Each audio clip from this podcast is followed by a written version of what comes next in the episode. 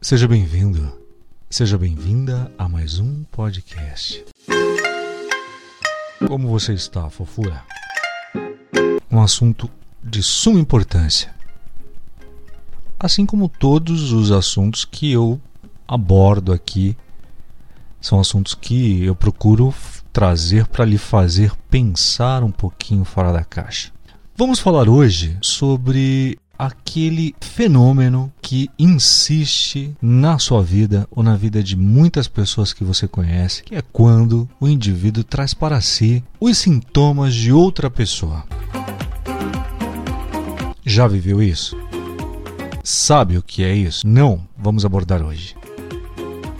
Antes de começarmos, é claro que eu vou lhe pedir encarecidamente para já se inscrever no meu canal. Segue esse perfil aqui na plataforma de áudio. Os links estão na descrição e eu conto com o seu auxílio, com a sua ajuda para ampliar ainda mais esse nosso trabalho.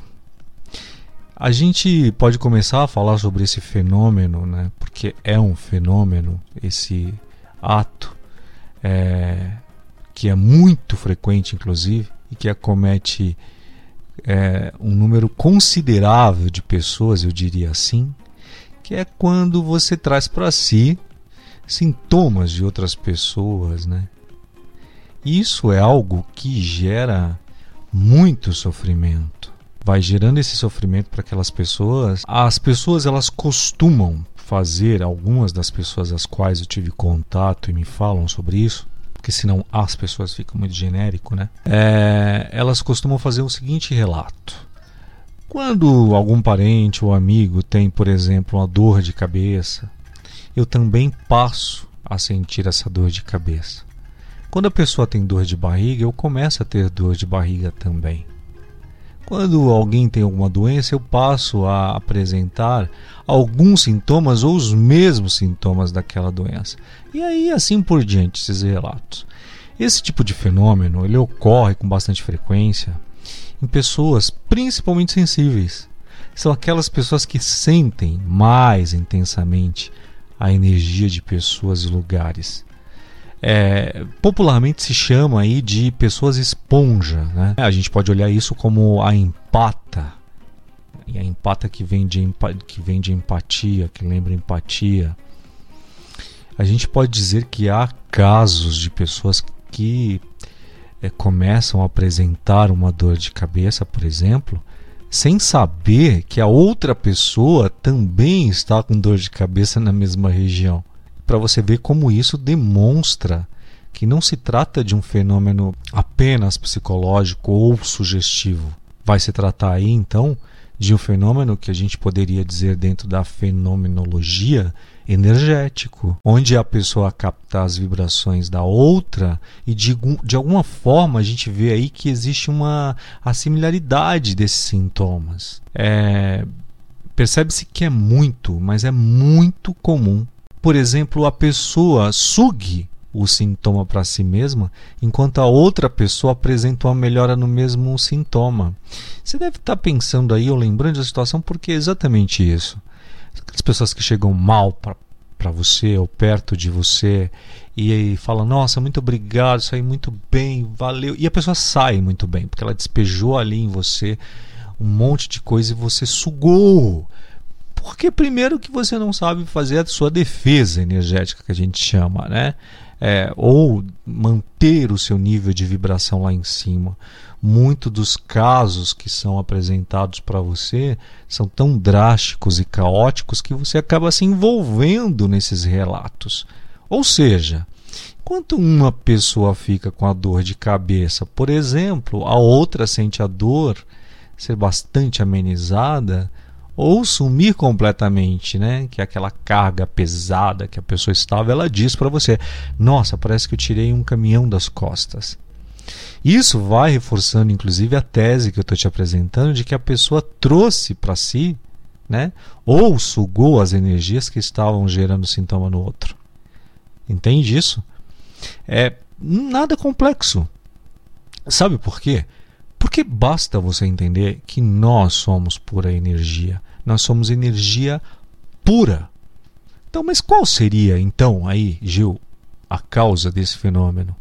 Bom, em primeiro lugar, nós observamos nesse tipo de pessoa é, várias práticas energéticas e muito intensas. Não dá para eu adentrar ao assunto aqui mais amplamente. Se você quiser que eu fale sobre isso, a gente pode discutir depois mas você precisa me dar um toque aí. Gostei, comenta a parte 2. O importante é que várias correntes aí, por exemplo, espirituais, vai tentar explicar isso de uma outra maneira, né? O espiritismo, por exemplo, ele vai explicar isso como, por exemplo, a parte da reencarnação que vai dizer então que esse sujeito manteve vidas passadas com práticas mágicas ou energéticas muito intensas e muitas vezes utilizadas para prejudicar outros isso vai então gerar um desequilíbrio vibratório que passa de uma vida para outra, tornando aí então a pessoa muito vulnerável às energias. Por outro lado, a gente pode pensar sobre a, a visão psicológica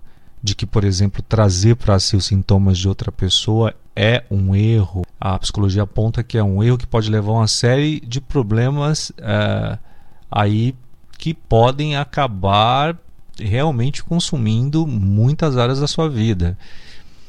E a psicologia, ela tenta olhar da seguinte maneira: uh, o porquê que você traz para si os sintomas de outra pessoa. Claro, a partir desta pergunta, você vai buscando no relato do indivíduo o porquê que ele tem tanta necessidade de absorver é, as dores né, as mágoas, enfim, trazer as complexidades do outro para si. E aí, a partir daí, através de uma análise, você acaba é, eliminando essas causas ou ajudando a eliminar essas causas. Eliminando, não, né? Porque o trabalho é feito, é, eu diria que 80% é parte do é, paciente e 20% do terapeuta.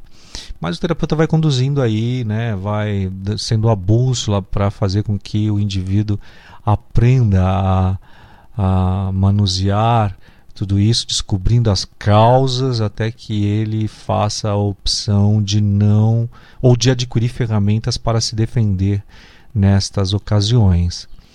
E claro, como eu disse para você, é, trazer para si sintomas de outra pessoa vai alavancar uma série de problemas, como por exemplo a confusão né, mental. A pessoa ela pode não saber se os sintomas elas são, eles são reais ou se são apenas uma projeção dos sintomas da outra pessoa. Então imagine a confusão disso.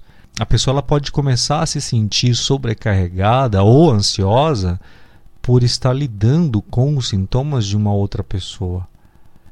A pessoa uh, esponja, né?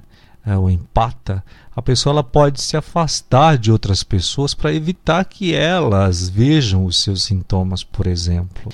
E é, quando ela percebe também que ela é uma empata, que ela é uma esponja, é, ela também se isola socialmente, porque ela fala, ai não, prefiro não me encontrar com ninguém porque todo mundo está contaminado, é negativo e não sei o que, existe ela não desenvolve ferramentas, ela prefere então se isolar. A única ferramenta que ela vê é esse, o que também não é correto, né?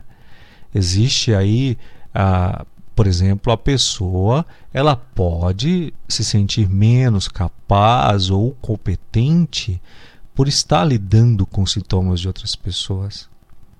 E a gente precisa pensar que, além disso, trazer para si os sintomas de uma outra pessoa pode ser um sinal de um problema realmente psicológico, como eu disse agora. Pode ser um problema psicológico subjacente. Vários exemplos, tá, gente? Por isso que eu estou aqui no por exemplo, por exemplo. Então, por exemplo, uma codependência, um transtorno de personalidade limítrofe, por exemplo. Hum? Aí a gente vai, ai, que diabo é isso, Gil? Pô, que que é isso? É, codependência. Bom, a codependência, meu caro, minha cara, é quando a pessoa se preocupa excessivamente com sentimentos e necessidades dos outros e aí ela passa a negligenciar as suas próprias necessidades. E no transtorno de personalidade limítrofe, é, a pessoa ela tem uma imagem de si, aquela imagem de si mesma instável. E aí ela tem uma dificuldade em manter relacionamentos saudáveis. Tem diversas dicas para que você passe a não absorver problemas que não são seus. E não significa que você não tenha que ser empático. As pessoas confundem muito, né? Simpatia com empatia. Uma outra hora a gente vai fazer um podcast só falando sobre, sobre isso. Mas vamos ficar extenso este agora. A gente tem algumas ferramentas aí que a gente vai sugerindo, né? Para você que passa por isso. Ou se você conhece alguém, também já dá dica precisa definir limites saudáveis em, nessas relações. É importante que o indivíduo, que você defina limites claros com essas pessoas, tanto em termos de tempo quanto de responsabilidade. E a, a principal dica aqui que eu diria, que eu queria destacar bastante, enfasivamente, é o esse cuidado que você tem que ter com a empatia, tá? Porque eu vejo que as pessoas confundem e misturam muitas coisas referente ao que é empatia. A empatia é extremamente importante, mas é preciso ter cuidado para não se envolver emocionalmente demais com os problemas dos outros. Você ser empático é uma coisa, você querer comprar a dor do outro é outra coisa. Comprar ou ter, né? Você pode pedir também, né? E é importante que você cuide de você mesmo. É importante cuidar das suas próprias necessidades físicas, das suas necessidades emocionais, das suas necessidades espirituais. É... E claro, se você estiver começando a perceber que existe algo disfuncional nesse sentido, é importante você procurar um profissional de saúde mental, né, para que ele lhe ofereça apoio, lhe ofereça orientação, né, você com certeza vai ser muito beneficiado, muito beneficiada se uh, procurar aí um terapeuta, um psicólogo. Com certeza você vai se beneficiar bastante, tá bom? Bom, espero que você tenha gostado desse podcast. Se gostou, dá uma dica. Se não gostou, também dá uma dica. Ah, outra coisa, você pode comentar e me dar sugestões de temas os quais eu posso trazer aqui para para vocês e tal. Este tema de hoje, por exemplo, foi uma sugestão. Então faça isso. Vá, escreva aí, me mande comentários, diga se gostou, se não gostou. O importante é que você participe. E não esqueça de se inscrever no meu canal, o link está na descrição. Tá bom? Beijo. A gente se vê no próximo áudio. Ou se ouve, né? Tchau.